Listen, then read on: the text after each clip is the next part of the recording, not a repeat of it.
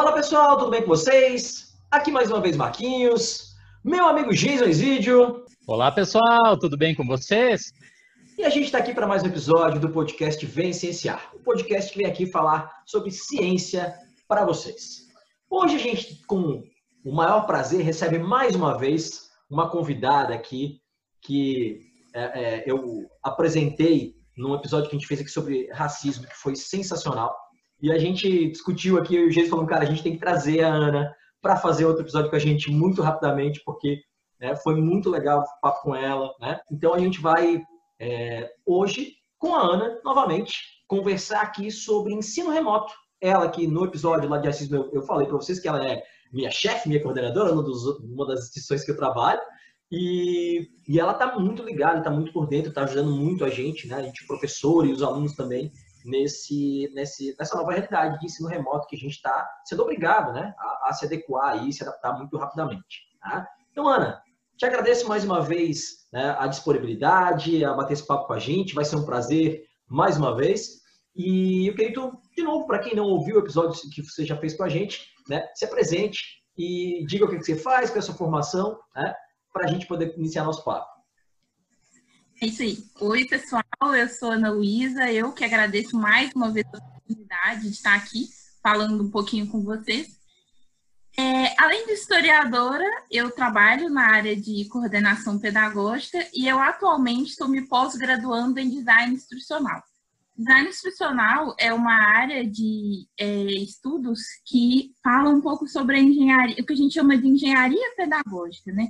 Então, seria toda essa parte de planejamento, e todo esse processo que envolve tudo relacionado ao ambiente da educação. Então, desde o material didático, desde a confecção do material didático, a relação e o contato entre alunos e os professores é pensado nessa parte do design institucional. Então, eu estou fazendo essa pós-graduação e ela está é, tá num período bastante interessante, né, por esse nosso cenário atual, em relação ao ensino remoto e essa nova realidade que nós temos vivido agora. Então, não só para essa parte dos professores, mas também essa parte do aluno, né? Como está a vivência do aluno nesse novo cenário, né? O que, que a gente pode falar que tem acontecido no modo de aprender do aluno e também no modo de ensinar do professor? Então, esse é um assunto super interessante para você que é professor, para você que é aluno, para você que quer estudar, entender um pouco mais desse assunto, vem com a gente. Bacana, Ana. Então, a gente vai começar nosso papo aqui e eu queria, então, que você definisse para a gente o que, que é ensino remoto. Então vamos lá. É, a gente tem visto que as pessoas confundem muito é, a diferença entre ensino remoto e educação à distância. O ensino remoto ele é baseado na ideia de transmissão ao vivo e ele é um curso que ele pretende se parecer o máximo possível com os horários e as dinâmicas que a gente tem em um curso presencial. Então, normalmente, o horário de aula, a duração das aulas, os professores, os assuntos. Então, a educação remota ela tem esse principal objetivo, se parecer o máximo possível com as dinâmicas e atividades que a gente faria presencialmente. Enquanto o EAD, que é educação à distância, ela é feita e criada para ser exclusivamente em uma plataforma, em um cenário totalmente à distância, né? Onde há essa separação de espaço mesmo, né, entre aluno e professor. Ana, realmente seja muito bem-vinda novamente. Uh, o Marquinho já, já fez as honras da casa aqui para ti, mas é um prazer te escutar novamente falando sobre esse tema super importante super atual, que realmente é um ensino remoto. A nossa realidade como professores na Universidade Federal de Santa Catarina, eu acho que não é muito diferente da, da realidade da maioria dos professores no atual momento e existiu realmente muita confusão né, entre EAD e ensino remoto. Você já colocou aqui para a gente quais são as, as diferenças entre uma modalidade e outra. E, e, e, pessoal, escutem, revejam essa, reouçam, né, melhor dizendo, essa resposta da Ana, porque é, realmente é muito importante para a nossa realidade de Universidade Federal é, diferenciar muito bem o que é EAD, o ensino remoto, até para, como a gente fala na gíria, não dar um próprio tiro no pé, né? Não a defender o EAD, que foi justamente o que nós lutamos contra no ano passado, né, eh, quando veio algumas determinações específicas aí do, do, do governo federal. E aí, Ana, eu queria que você colocasse, então, para os nossos ouvintes, quais são as principais dificuldades do, e as principais oportunidades também é, do ensino remoto e do EAD, pensando assim no, no educador e no estudante. É, as dificuldades são muitas. É, a primeira dificuldade delas é que a gente tem um preconceito muito grande em relação ao ensino à distância no Brasil, né, o EAD. Então, é, percebam que eu falo, quando eu digo EAD, eu digo daquele curso que foi feito exclusivamente para ser em formato à distância, com essa é, com, com, o professor e aluno não ocupando o mesmo espaço, um outro formato, né? Então a gente tem é, e essa e essa e esse preconceito tem bastante relação também com o nosso modelo educacional. Então normalmente as pessoas que têm algum tipo de preconceito, algum tipo de resistência em relação ao EAD, elas falam muito de não ter certeza se com o EAD elas estão aprendendo da forma que deveriam, se elas estão tendo acesso a bons materiais, a materiais de qualidade, a um apoio, a presença de um tutor ou de um professor em outros períodos. Então, essa dificuldade é, de se assimilar o que seria a, a educação à distância no Brasil, ela tem muito essa, essa conotação desse preconceito é, que nós temos e que foi construído ao longo do tempo, né? É interessante que eu andei pesquisando um pouco dessa trajetória do EAD no Brasil, e aí eu achei um recorte de um jornal, é, numa página de um arquivo né, histórico, onde em 1904 já aparecia naquela parte de classificados né, do jornal um anúncio oferecendo um curso à distância é, de datilografia. E era muito interessante a reportagem, né, vendo o contexto de época, que era um curso é, diretamente voltado a mulheres, e a proposta era justamente no conforto da casa que a pessoa tivesse acesso ao bom conhecimento e a materiais de datilografia. Né? Então, essa história da EAD no Brasil, ela não é recente, na verdade, ela não é recente no mundo, né? É, na Grécia e na Roma Antiga, a gente tinha também é, opções de ensino por correspondência, né? Que o ensino por correspondência é quando o aluno recebe esses materiais de estudo e apoio em casa, então, em Grécia e em Roma, a gente tinha redes, né? A gente consegue comprovar essas redes de incentivo a essa forma de ensino, a essa forma de compartilhar o conhecimento, né? É, então, dito isso, o, o, principal desafio que a gente tem em relação ao ensino da distância é superar um pouco desse preconceito, né? Da gente compreender que a educação à distância ela pode ser, sim, um excelente aliado é, para o aluno e para o professor para compartilhar conhecimento, inclusive para democratizar o conhecimento, é, mas ao mesmo tempo a gente tem também a, esse nosso cenário, né? Esse nosso cenário complexo, é, onde a gente ainda não discutia com tanto afinco como agora essas questões. Então, quando a gente vai pensar, por exemplo, no ensino superior, como é que a gente faria esse processo, essa virada de chave, no ensino fundamental, né, primário, no berçário. Então, é, é um assunto que a gente tem que discutir bastante, a gente já tem vários movimentos aí, né, é, de instituições, é, de especialistas se propondo, né, a, a, desenvolver um pouco mais nesse assunto e principalmente ouvir ambos os lados, né, dessa, dessa equação, né. Então, a gente perceber a vivência e as preocupações dos professores, né, que sabem muito é, do seu trabalho, de como é, compartilhar aquela área do seu conhecimento para jovens, adultos e adolescentes, e também a visão pedagógica, inclusive psicológica do aluno, né? Então, a gente tem no espaço da escola, no espaço da universidade, no espaço das creches libertários também, é, um aspecto muito importante relacionado à socialização, mas, ao mesmo tempo, nesse cenário de pandemia, a, a iniciativa uh, um pouco mais uh, segura e a iniciativa mais competente para o momento seria essa educação à distância e esse ensino remoto. Ah, acho que legal, Ana. Eu te confesso que é sempre bom, né, esses papos com a Ana aqui, porque a gente vai aprendendo coisas que a gente não imaginava.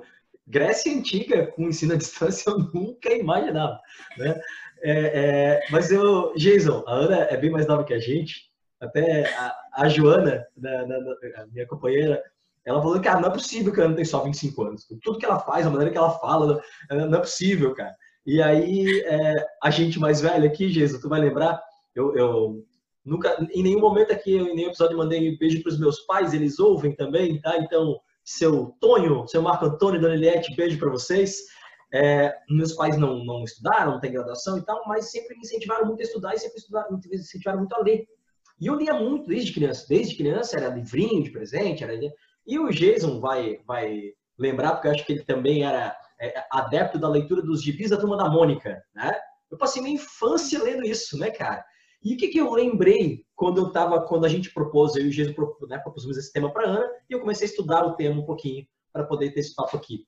Instituto Universal Brasileiro, tu lembra disso, Jason? Era um encartezinho que vinha no meio do gibi que oferecia cursos profissionalizantes à distância. É o primeiro contato que eu lembro de uma opção de ensino né, à distância. Era apostilado e tal. Se eu não me engano, cara, até acho que, acho que até é, é, o meu, um dos meus tios comprou uma vez lá para alguma um curso profissionalizante. E aí, Ana, eu queria que tu dissesse para a gente, então, pegando esse gancho aí, é, quais são as formas que a gente pode aplicar o ensino remoto? Porque você pega uma geração, nós, eu e o Jason, somos uma geração que a gente conviveu sem internet e depois a internet começou a fazer parte da nossa vida. Mas eu falo para os meus alunos que quando eu estava no ensino médio, eu tinha que fazer trabalho, eu tinha que procurar a Barça, né? Eu tinha que bater xerox da, da, do livro, porque não tinha em casa, que era muito Sim. caro, aquela história toda. Então, é, quando se fala hoje para a geração mais, né, essa geração mais recente, ensino à distância, o que o cara pensa? Aula de internet, aula gravada, videoaula e tal. Mas não é a única opção né, de um ensino à distância, né? Talvez seja a única opção para o ensino remoto. Então, eu queria que tu explorasse um pouquinho é, isso para a gente, Ana. O ensino remoto, quais são as formas que ele pode ser aplicado? Quais são as ferramentas que podem ser utilizadas para aplicar o ensino remoto? Uhum. Essa sua pergunta é muito interessante, Marquinhos, porque na minha vivência, né, como profissional na área da coordenação pedagógica, eu tinha muito em mim a certeza de que nossos alunos, né, dessa nova geração, eles vão ter o ensino remoto, eles vão adorar, porque eles estão muito ligados ali à tecnologia, eles têm celular, computador. Então, essa virada de chaves para eles vai ser muito tranquila. E a gente percebeu que nesses quase quatro meses que não, não foi tranquila essa virada de chave. Por mais familiaridade que eles tenham né, com a tecnologia, que eles estejam sempre com o celular na mão, às vezes na sala né, era um problema da aula e o aluno está ali com o celular na mão, Instagram, WhatsApp. Então, é, essa sua pergunta é importantíssima nesse, nesse momento, né? O que, que o professor pode fazer para tornar esse, esse ensino remoto, essas aulas à distância mais atrativas, né? Então, eu tenho lido muito sobre podcasts de storytelling, né? Que são é, maneiras interessantíssimas para o professor para trazer esse aluno é, para aprender a atenção dele, que a gente sabe que é complicadíssimo, é, chamar a atenção do aluno nesse novo formato. Então, se a gente lembrar o quanto isso já era dificultoso, né, ali na sala de aula, um ambiente fechado, um ambiente ali é, propício para tal, já era difícil. Então, imagina agora que esses alunos estão em casa, que tem as rotinas familiares acontecendo, né? Que os outros familiares que também estão em isolamento, às vezes estão dividindo o mesmo ambiente de estudos que eles. Então, é, essa sua pergunta é bem interessante nesse sentido, né? Para a gente pensar conjuntamente, como professores, nas nossas experiências, como a gente pode trazer e que ferramentas a gente pode usar para que os alunos é, se sintam mais à vontade, para que eles sintam que eles estão aprendendo, para que eles também sintam-se à vontade para contribuir né, com, essa, com esse processo de aprendizado. Inclusive, o preconceito do EAD, ele tem muito a ver, do, do EAD e também do ensino remoto, ele tem muito a ver com essa sensação de desamparo que o aluno acaba tendo. Então, como ele não se enxerga como protagonista do seu processo de ensino-aprendizado, ele acredita numa certa dependência da figura do professor, da figura de uma carteira, de uma cadeira, de um quadro, é, de um acesso a um material é, de livro, de biblioteca. Então, ele não compreende muito bem, apesar dessa sua familiaridade com a tecnologia, como ele pode usá-la nesse, nesse sucesso do seu processo de ensino e aprendizado, né? Então, a gente tem falado muito é, atualmente sobre essas novas tecnologias, essas novas ferramentas, e eu vejo que a utilização dessas linguagens mais próximas dos alunos, né, então como os podcasts, storytelling, filmes, séries, né, que agora é o boom do momento também, cada dia mais saindo séries interessantíssimas sobre diversos assuntos, podem também contribuir para que o aluno sinta é, essa necessidade, esse empenho para que ele participe de uma forma mais ativa é, nesse seu processo de ensino e aprendizado. Ana, achei super interessante na sua resposta saber que essa virada de chave não foi tão fácil para os estudantes. Eu tinha, assim, né, o meu achismo, a minha hipótese científica seria que, né, como tu comentaste, por estar tá tão dentro da realidade deles aí, o Instagram, né, o TikTok, o WhatsApp, que seria fácil para eles se adaptarem, né? E que interessante Sim. saber que não foi assim tão, tão tranquilo também. E aí eu acabei me lembrando de uma, uma recente reunião que nós tivemos na, na universidade, onde os estudantes de graduação chegaram com uma faixa bem grandona escrito ensino remoto não resolve. E então, escutando a sua resposta e, e me recordando desse episódio especificamente, a minha pergunta para ti é: o, ensino remoto, então, ele não atinge todos os alunos como a gente poderia imaginar, né? As pessoas colocam, ah, mas agora tem internet para todo mundo, ah, é só dar um chip aqui para um, um celular, é só distribuir computador e tá tudo certo. Mas então parece que a coisa não é bem assim? Exatamente. É, a gente tem que pensar que o, o nosso país é um país desigual, é, não só educacionalmente, mas principalmente economicamente. Então, às vezes a gente pensar que o fato de a gente estar num ambiente tecnológico, numa vida tecnológica, é, é certeza de que os alunos têm acesso a um notebook em casa, a uma internet de qualidade, a um celular, a um quarto com um ambiente de estudo, um ambiente separado, é, não é bem assim. Então, na instituição que eu trabalho, a gente se depara com essas situações, né? Às vezes o aluno não tem um notebook só para ele, é, para ele ter o, o, horário de estudo. Às vezes ele não tem o um notebook, ele faz, ele assiste às aulas pelo celular.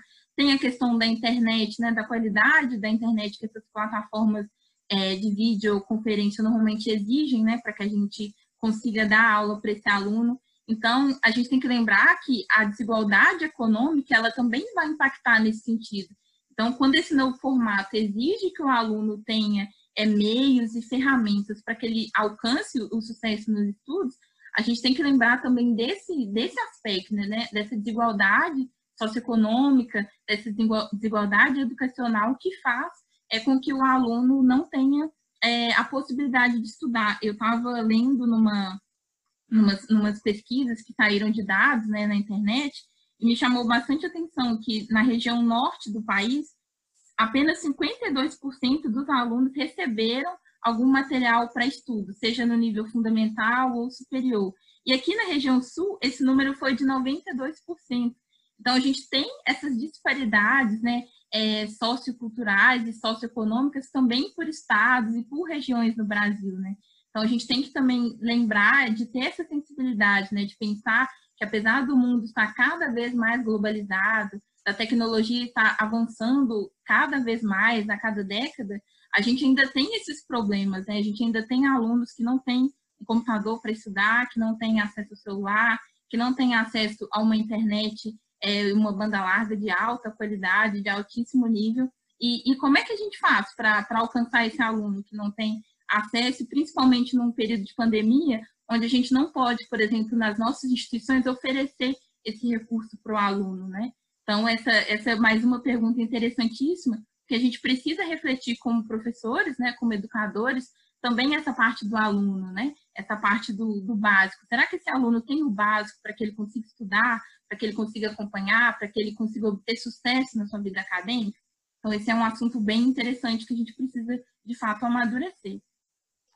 É, Ana, e nessa, nessa tua resposta, é, eu, eu já vou linkar aqui com uma, uma discussão que a gente teve no, no, na, na, gravação do episódio com o Otto, né? É, que a gente falou que um dos problemas né, é a questão de consciência de classe, né? É, e, e, eu hoje trabalho basicamente com rede privada, né? Eu tenho um curso de, de biologia.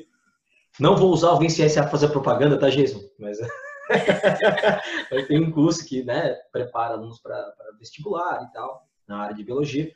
E eu gosto de deixar muito claro para os meus alunos, porque os alunos que, que, acessam o meu curso e as instituições que eu trabalho são alunos que têm uma condição financeira um pouco melhor. Não são ricos, tal, mas né, que têm uma realidade um pouquinho diferente. Eu, eu, gosto de deixar muito claro, gente, a realidade que vocês vivem não é a realidade de todo mundo. Eu falo disso quando falo de doença, porque às vezes a gente mostra aquelas fotos de verminoses e tal, o cara com né, uma criança com barrigão, mas como é que deixa eu chegar assim? Gente, é falta de informação, falta de acesso. Você vai lá para o norte do país, tem lugares que o hospital mais próximo fica a 400 quilômetros. Né? E aí o cara não tem carro para se deslocar, vai fazer o quê? Né? Então, são outras realidades. E aí, quando eu fui estudar para né, fazer essa gravação aqui com, contigo, Ana, com o Jason, eu, eu acessei alguns dados e eles se desencontram um pouquinho, né? não são exatos, mas eles se aproximam. Cerca de 25% dos lares brasileiros não têm acesso à internet.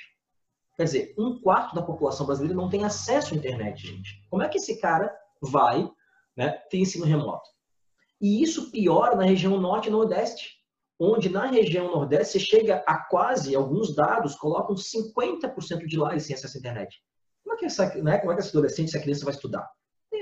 E quando tem essa internet, é aquela história que você falou. Às vezes tem internet, mas aí tem um equipamento para a família inteira, né? Tem três, quatro irmãos para estudar. Então, é uma situação muito complicada, né?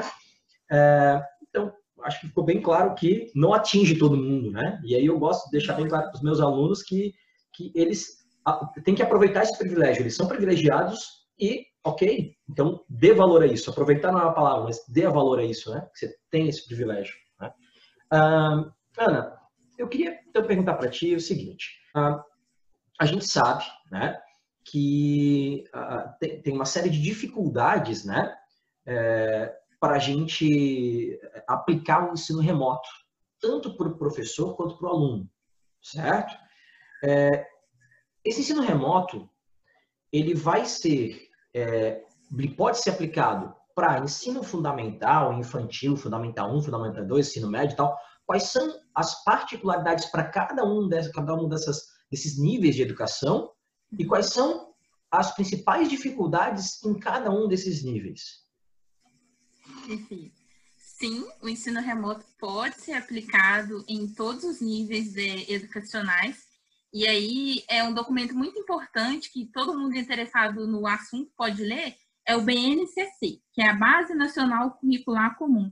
Esse documento, ele trata de uma série de aspectos que a gente deve, nós educadores, enfim, as instituições, as secretarias de educação, elas devem levar em conta é, quando a gente vai oferecer educação né, para as crianças, adolescentes, enfim, jovens, todas as pessoas, é, todos os brasileiros, né, que estão nesse, nesse, nesse período de, de formação educacional. Então, o ensino remoto, sim, ele pode ser utilizado em todos os níveis educacionais.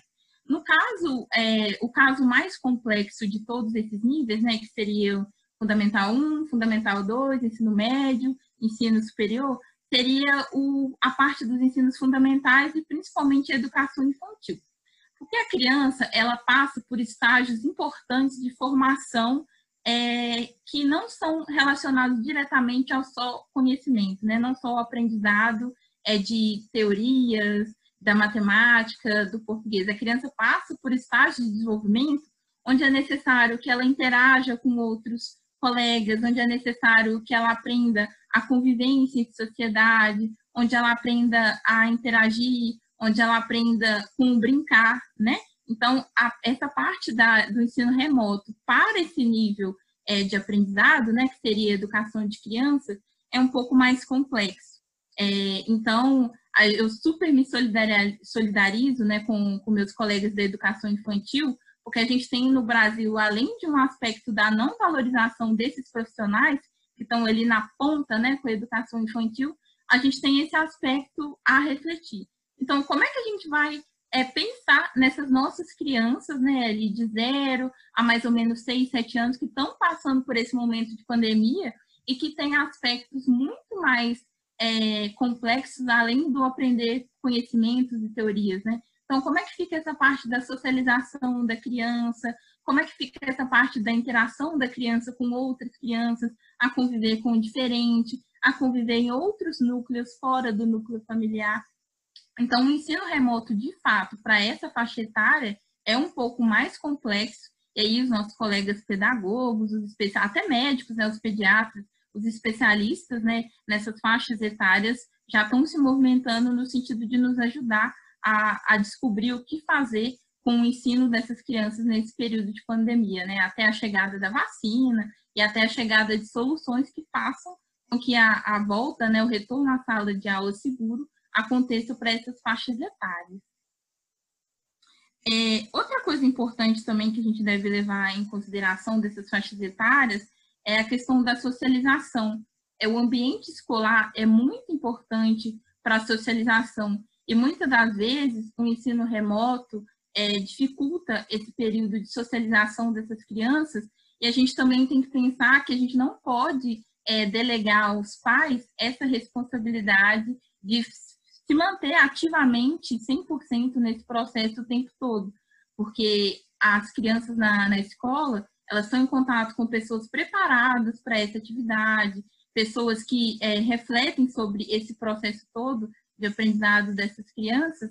Então, a gente tem que ter também solidariedade com esses pais, né, que estão aí nesse momento sem saber muito como lidar com essas crianças, sobre como organizar a nova rotina e principalmente com, esse, com essa preocupação né, dessas perdas que esses alunos menores têm tido até aqui. Né? Então, essa parte da socialização e com a convivência com, com outras crianças.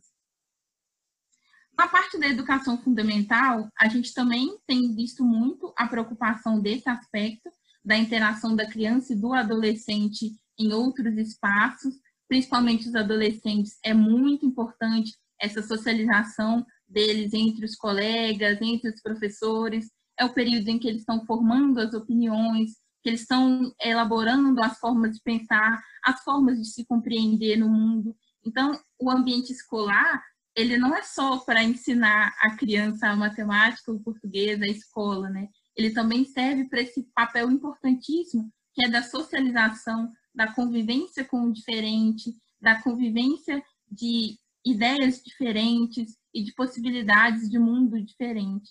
Então, esse é um aspecto que nos ensina, o BNCC deixa muito claro dessa importância é, social da escola e principalmente dessa parte da socialização, né, que só o ensino remoto não consegue suplantar esse contato, o afeto de todas as manhãs, de todas as tardes e noites, dos encontros. Então, esse é um aspecto que os psicólogos têm discutido muito, né, os efeitos disso quando a gente retomar, e principalmente é, como suplantar nesse período de pandemia e de isolamento. Uhum. É, então, você comentou aí da educação infantil. Minha irmã é professora de educação infantil e tem um filho de quatro anos, né?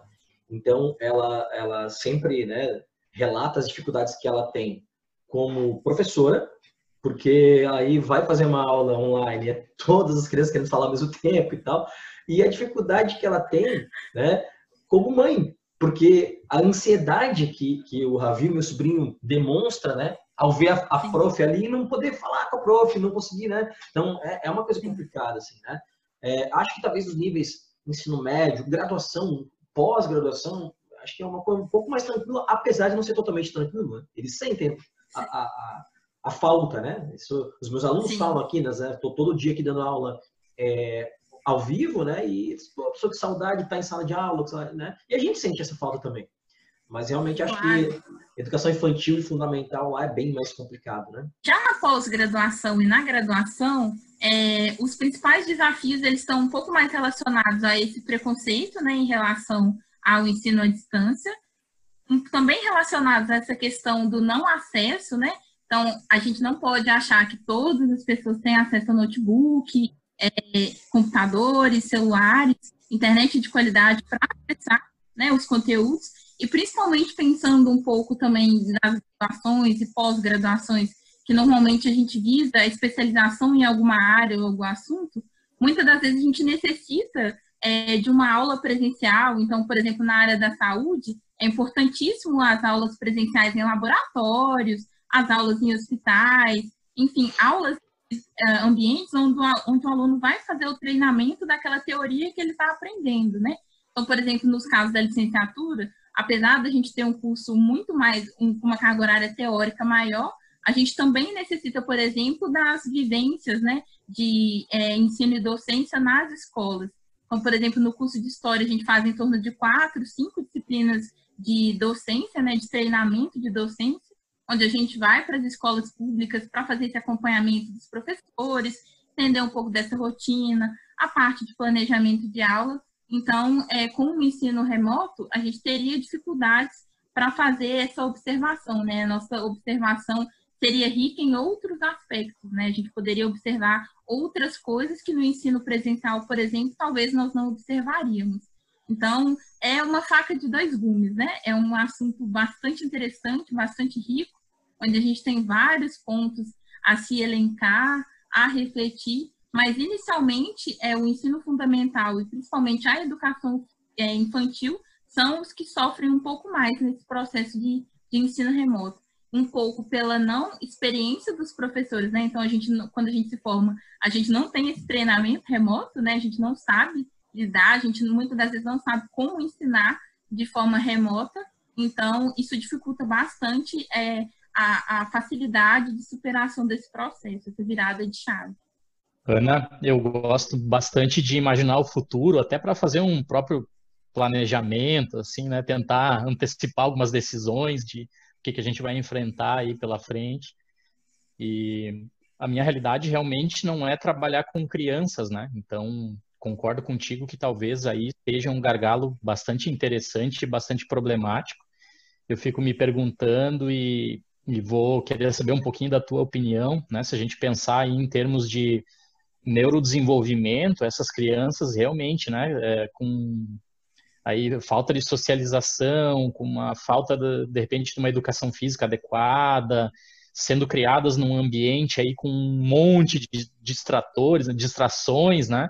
E de repente elas vão ter que voltar aí no futuro numa, numa sala de aula, né? Aquela coisinha, a carteirinha ali, o quadro negro, né? Toda aquela coisa mais clássica. Como é que, na tua opinião, vai ser essa readaptação especificamente para as crianças? Que estão vivendo uma realidade completamente diferente do que qualquer um de nós viveu, e depois elas vão ter que ser encaixadas novamente dentro daquela caixinha do, do ensino tradicionalista, vamos dizer assim, né? Vai ser complicado, de repente, elas se adaptarem, ou tu acha que elas tiram de letra? Vai ser complicado, Jason. Eu tenho conversado muito com uma, uma colega psicóloga e nós temos pensado muito é, nos efeitos, não só para os alunos, mas também dos professores, para essa retomada, né? Os efeitos psicoemocionais que essa retomada vai trazer. Então, a gente é, tem que pensar também que a gente não tinha um cenário perfeito antes da pandemia. É muito importante que a gente deixe isso claro, né? A gente tinha uma série de problemas, uma série de fatores que nós estávamos a caminho de superar e, e, principalmente a discussão acalorada do momento era é, o quanto o ambiente escolar às vezes era nocivo, né? Não só para criança, mas também para o professor para criança, para adolescente, para o professor, né?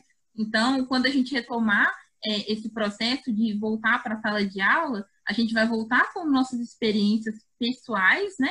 E também com as experiências dos outros, né? Então, é, é retomar a naturalidade desse processo é uma expressão que eu não gosto muito, mas pensar nessa questão do novo normal, que todo mundo tem falado, né, vai ser bastante complexo. Então, os profissionais da saúde, principalmente psicólogos, médicos, cientistas sociais, eles vão ter um trabalho bastante interessante, né, eles vão ter fontes interessantíssimas para refletir um pouco desse processo, porque nos fica essa marca né, desse período de isolamento, já são mais de três meses de isolamento, a gente precisa desses momentos de, de socialização para sermos o que somos, né? Uh, nós somos muito o fruto da sociedade também, das nossas interações, das ligações que fazemos na sociedade, dos contatos que temos, das coisas que vemos, das coisas que concordamos e discordamos. Então, principalmente para as crianças, eu acho que esse processo vai ser bastante complexo. Então, é, é algo que nós temos que pensar bastante, refletir muito as secretarias de educação, o próprio governo federal também, em suas pastas, tem que pensar muito nesse processo de retomada, porque é, não vai ser como era antes, né? A gente tem que é, naturalizar que não vai ser como era antes, a gente não vai voltar ao exatamente o que era. E isso para a criança, como a gente vai tratar e para o adolescente também, né? Como a gente vai tratar e trabalhar isso com a criança e do adolescente, né? a rotina, sem estar na sala de aula por um horário fixo, sem tantos elementos distratores, o momento de falar, o momento de ouvir, o momento de compreender o processo do colega, o próprio processo do professor, que vai ter que se readaptar a um formato de aulas presenciais, fora a marca do medo, né, que a pandemia nos deixou de alguma forma ou outra. Então, é, esse é um outro aspecto que a gente vai trabalhar também, a questão do contágio, da proximidade. Então, são aspectos muito, muito complexos que a gente precisa começar a pensar é, para que a gente faça essa retomada de uma forma muito tranquila, saudável e levando em conta esses aspectos. Né? Como professor, né, e, e, até a gente tem esse contato, né, quase que diário, é, e, e, trocando figurinhas e ajudando um, né, um ao outro aí nessa, nessa questão, nós professores e você como coordenadora aqui e tal. Uh, eu tenho, eu, eu, eu apesar, né, de, de, todo o empenho que, que eu tive nesse tempo, a gente está trabalhando mais do que costuma trabalhar normalmente, eu tive muita dificuldade para me adaptar essa nova postura. Por quê? Né? Eu tenho uma, uma, uma maneira né, de dar aula onde eu dependo muito do aluno, do retorno do aluno, do feedback do aluno. Né? Tu não, tu não tá vendo o cara, né? tu não tá vendo né, o adolescente ali olhar para ti, tu, tu sabe às vezes está explicando uma coisa, o Jason é professor, sabe né, que é isso, como é que isso funciona, tá explicando uma coisa, e tu, o cara não fala que não entende, mas tu vê na cara dele que não entende, né? aquela cara de. Eu digo que é cara de criança quando faz cocô na calça, é aquela cara séria, assim, né? É, então, é, cara, tu sente muita falta disso. E aí, eu, eu, eu queria colocar aqui uma, uma, uma questão que né, a Ana já deixou claro, o Jesus já deixou claro para a gente a diferença entre EAD e ensino remoto. É, para mim, eu achava que para o aluno não fazia diferença estar ao vivo ou não. Quando a gente fez né, uma pesquisa cara, quase que unanimidade falou, não, a aula online é muito, né, a aula ao vivo é muito melhor do que a aula gravada. E para mim, eu percebi que é melhor também. Porque tu pode pensar assim, ah, não, mas tu tá dando a aula gravada, tu grava de quer, para. Cara, mas só o fato de ter aula ao vivo e às vezes o aluno faz um comentário, uma pergunta, ele abre o microfone e faz, ou às vezes ele não tem, né, ele tá com vergonha de abrir o microfone e fazer pergunta, mas ele escreve no, no chatzinho do, né, do, da plataforma aqui. Cara, é outra dinâmica, né? Sim. Faz toda a diferença. Então, tem uma série de dificuldades. O que, que eu posso falar? As minhas dificuldades como professor. É me adaptar às plataformas, me adaptar a ajustar melhor o tempo da aula. Porque como essa aula fica gravada, tu não, tu não vai ficar assim, ah, esse conteúdo aqui eu termino ele depois. Não, tu tem que tentar vencer aquele conteúdo naquela aula. É uma coisa, né, um pouquinho mais engessada. É, tu não tem essa dinâmica, essa coisa que eu já coloquei para vocês. E Cara, eu demoro muito mais para preparar meus PowerPoints. Porque como eu não tenho um quadro, não tem aquela interação, o PowerPoint ele tem que estar muito mais bem preparado, tem que ser muito mais didático, ele tem que, né, as ferramentas são diferentes. Até comprei aqui algumas coisas para poder né, me adaptar, mesinha digitalizadora e tal, mas tudo isso, né? Então, eu queria que tu dissesse para a gente, assim, quais são, você como, né, é, é, nessa vivência né, de educação remota, ensino remoto, quais são os principais pontos, as principais dificuldades que você sentiu por parte dos professores, que eles relataram para ti, e por parte dos alunos. Quais são as principais dificuldades que os alunos relataram para ti? Porque, assim, concentração a gente sabe que é um problema. E a, a, uma coisa que acho que alguns professores alguns pais não, não conseguem entender, assim, não é só dificuldade de concentração. Cara, a gente está numa pandemia. Isso reflete no aluno. Isso reflete. O, o aluno também está com medo. Ele também está preocupado com o vô, com o tio. Né? Então, tudo isso reflete. Então, eu queria que tu dissesse para a gente quais são os principais pontos de dificuldade que você né, ouviu de alunos e professores? Eu, os principais pontos de dificuldade dos professores, eu fiquei, é, inclusive, muito emocionada quando eu vi, porque eu estava lidando com professores que já estavam em sala de aula há 10, 15, 20 anos, quase minha vida inteira, e o, o principal receio deles era perder a qualidade da aula, que eles levaram anos para chegar naquele ponto de qualidade da aula. Então, o receio de, às vezes, é, não agradar o aluno da mesma forma que agradaria em sala de aula, o receio de não conseguir manter uma qualidade como ele pensou, é, o receio é, de não conseguir lidar com, a, com, o aparato tecnológico da plataforma, né? Então, normalmente cada colégio, cada instituição usa sua plataforma, cada plataforma tem sua especificidade. Então, isso foi um, um, um assunto que os professores falaram muito, né? Principalmente também a questão da exposição porque nós estamos sendo gravados, né? Nós estamos sendo observados. Muitas vezes o pai do aluno que não sabia nem o nome do professor mas agora já escuta o bom dia do professor todos os dias, né? Em sua casa, já sabe quem é o professor de geografia, quem é o de história, quem é o de matemática, quem é o professor mais sério, quem é o professor mais brincalhão. Então, eu fiquei muito emocionada e muito sensibilizada com esses relatos que os professores trouxeram, né? Então, desse, desse, é, dessa dificuldade de se adaptar num novo cenário, mas não por, por não saber né, o conteúdo, a sua área de conhecimento, mas a, principalmente a preocupação em saber se o aluno estava de fato aprendendo, se ele estava conseguindo alcançar o aluno. E eu achei isso muito bonito, né? Que o professor podia pensar inicialmente em si, se ia ser mais confortável para ele ou não, mas o que eu mais ouvi dos professores com, quais, com os quais eu trabalho foi essa questão, esse receio de não conseguir alcançar o aluno, de não conseguir manter a mesma qualidade de sempre das aulas. Eu achei isso muito legal. Por parte dos alunos, é, inicialmente, antes, é, a gente achou que a pandemia, ela, o isolamento, né, o lockdown, não ia durar tanto tempo. Então, a gente optou inicialmente por fazer as aulas gravadas, que para a gente seria um período curto, então não tinha por que é, pensar em aulas em outro formato. Então, os alunos trouxeram principalmente a dificuldade de adaptar-se a essa nova rotina. Então, eles queriam algo que fornecesse a eles a mesma sensação de ter que acordar cedo, tomar banho, se preparar para sair de casa, para chegar na sala de aula. Então, quando a gente disponibilizou aulas gravadas, eles disseram que a rotina deles se, se desorganizou totalmente. E é interessante perceber isso, porque é muito a vivência é, do adolescente, né? Essa questão da organização, essa questão de cuidar de si, do próprio corpo, da saúde, da mente. Então, foi um aspecto bastante interessante que fez com que a gente buscasse é, opções para oferecer esse aluno aulas no mesmo horário que ele teria se fosse presencial. Então, os alunos ficaram muito satisfeitos, trouxeram relatos, elogiaram os professores, disseram que estavam com saudade dos professores. Então, foi muito interessante ver a importância dessa possibilidade que o ensino remoto trouxe, né, de que o aluno tivesse uma rotina muito parecida com a rotina que ele teria se a gente não tivesse é, no período de isolamento, né. Outro aspecto também que eles trouxeram é, bastante foi um pouco dessa dificuldade em utilizar as plataformas. Então, mais uma vez, né, a gente acha que como eles estão muito inseridos nesse ambiente tecnológico, eles vão tirar de letra a utilização e o uso correto de qualquer plataforma e de qualquer cenário, né? Então não foi bem assim.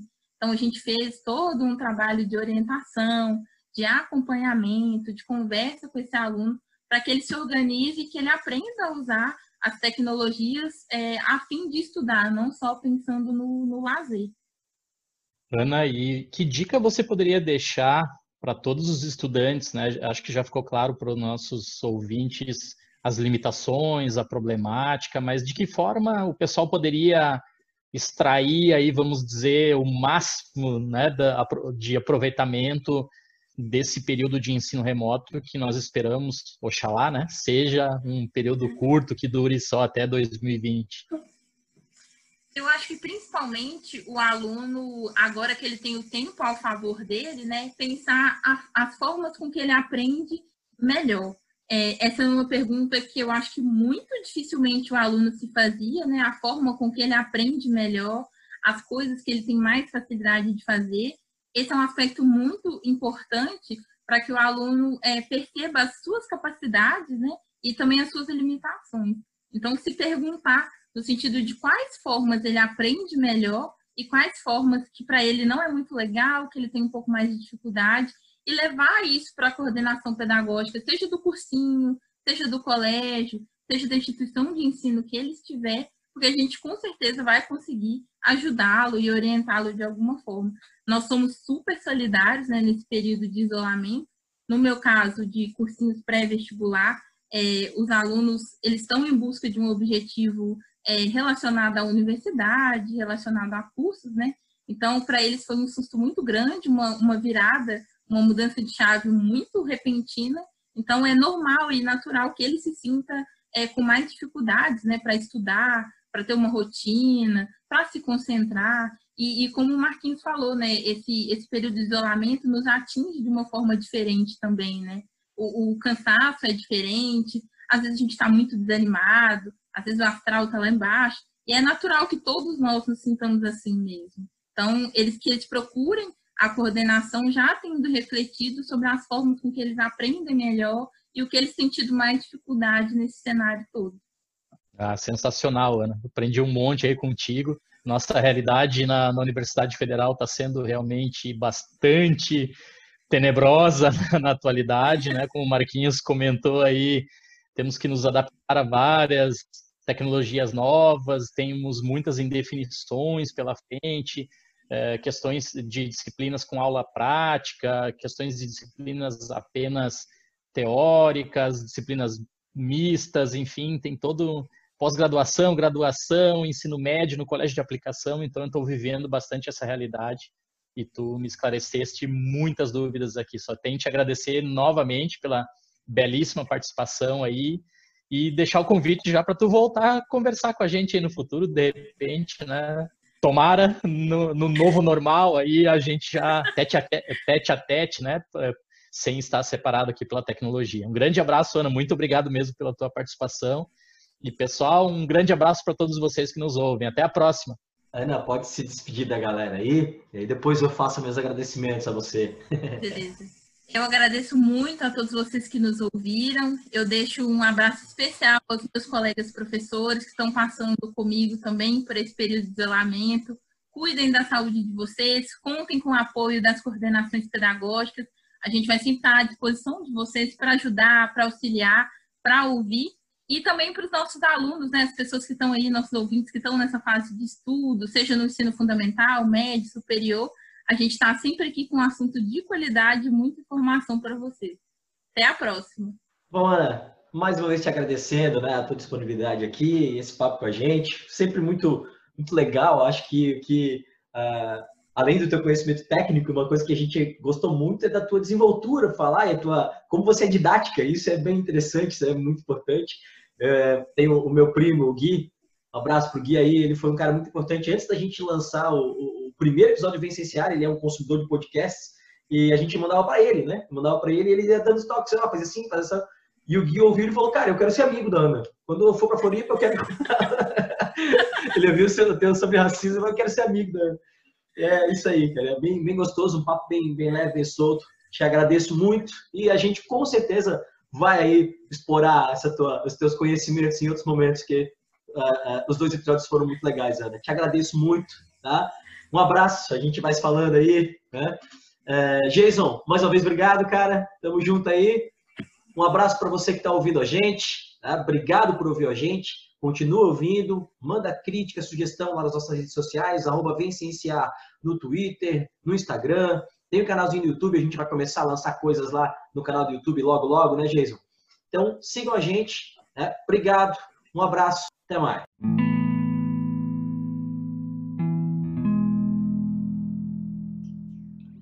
Pessoal, esse episódio vai ser dedicado à memória do seu Marco Antônio Pires de Moraes, conhecido pelos familiares e amigos como Tonho, meu pai, que inclusive eu citei aqui no episódio, mas que nesse meio tempo entre a gravação e a liberação do episódio ele acabou falecendo de forma repentina. Ele era um cara que não estudou, mas que sabia da importância da educação, sempre incentivou muito a estudar, sempre incentivou muito a ler. Ele tinha muito orgulho do fato de ser professor, tinha muito orgulho desse trabalho que eu e o Jason estamos fazendo de divulgação científica. Ele sempre nos acompanhava, perguntava. Então, fica aqui, né, o meu abraço à minha família, aos meus irmãos, meus tios, meus primos que me ouvem aqui também. E quero dedicar então esse programa à memória dele.